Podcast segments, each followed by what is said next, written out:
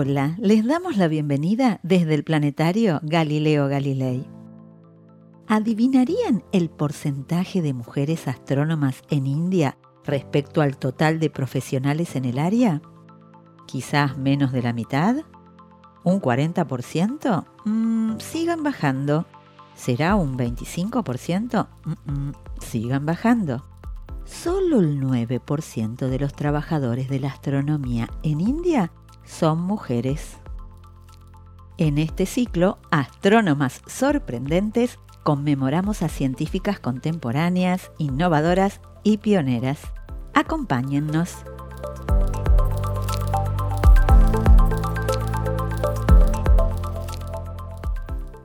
India, febrero de 2019.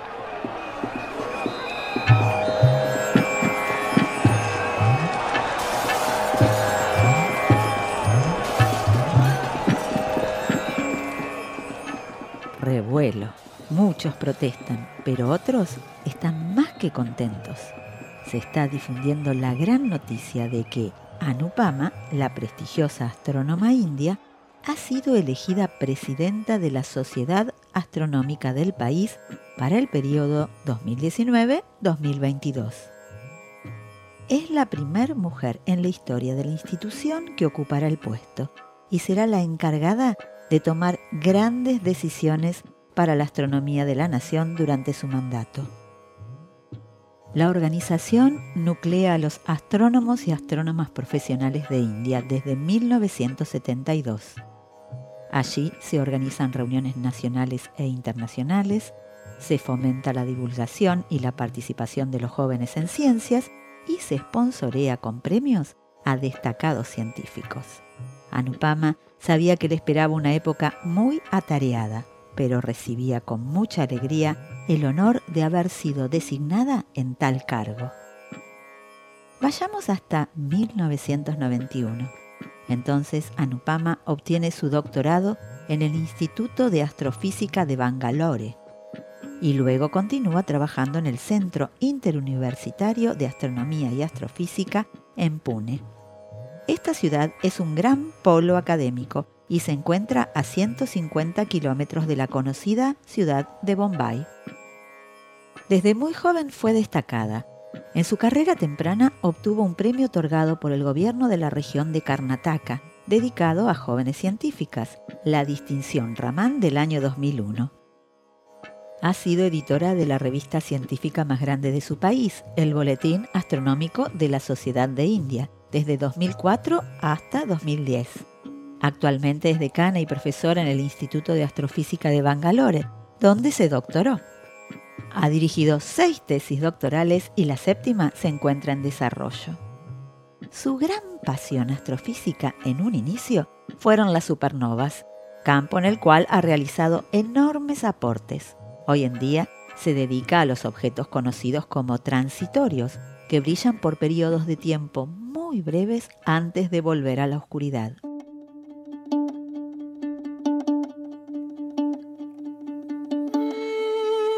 Fiel a su amor por la astronomía observacional, también sigue estudiando supernovas, novas, fuentes eruptoras de rayos gamma y candidatos a generadores de ondas gravitacionales. Pero Anupama tiene más áreas que la entusiasman. La instrumentación es una de ellas ha sido la encargada de diseñar y desarrollar un telescopio de 2 metros de diámetro que se ubica en el noroeste de los Himalayas. Allí, en el Observatorio Astronómico del Instituto de Astrofísica de India, uno de los más antiguos del país, se encuentran varios instrumentos a casi 4.300 metros sobre el nivel del mar en el monte Saragwasti el pequeño centro urbano más cercano se encuentra en torno al antiguo templo de Hanle. Es un sitio seco, desértico, frío y con muy poca población. Todo esto, sumado a la altura y poca cantidad de atmósfera que tiene por encima, hace que este sitio sea uno de los mejores en el mundo para la observación óptica, infrarroja e incluso algunos rangos en radio. Anupama es la encargada científica del observatorio y también es impulsora de un telescopio de 10 metros que posiblemente se instale en el mismo lugar. Pero no, no le alcanzan estos proyectos. Es tan apasionada y entusiasta que se encuentra en continuo movimiento. Es el corazón del equipo indio, parte de una colaboración internacional que planifica un gran telescopio de 30 metros. Este instrumento, conocido como TMT, costará nada menos que mil millones de dólares. Se instalará en Mauna Kea, Hawái, en el año 2027 y participan en esta colosal aventura astronómica Canadá, India, Japón y Estados Unidos. Ha sido siempre una gran defensora de los derechos laborales de las mujeres. Sostiene que si bien en su instituto la cantidad de estudiantes mujeres y hombres es equitativa, en el porcentaje de mujeres contratadas no lo es. También afirma que la igualdad de género debe ir más allá de los números o porcentajes. Tiene que darse en términos de reconocimiento de las habilidades y capacidades de ambos géneros. Relata con alegría que en la asociación que dirige existe un comité que trata estos temas. Se realizan estudios y se analizan los motivos de la desigualdad, siempre intentando mitigarla a futuro. Aconseja a las jóvenes mujeres que no teman a las carreras de ciencias, sean valientes y sigan su pasión. No callen frente a las injusticias y reclamen sus derechos. Y sobre todo, confíen en sus habilidades. Podemos, entre todas y todos, alentarnos.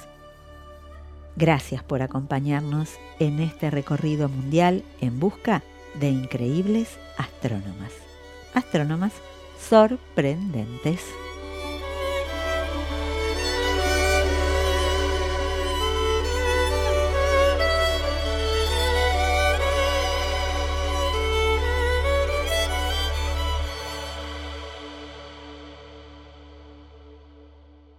Los invitamos a recorrer nuestra web www.planetario.gov.ar y también a seguir nuestras redes sociales. Nos encuentran como Planetario BA. Ahora sí, nos despedimos. Hasta el próximo audio.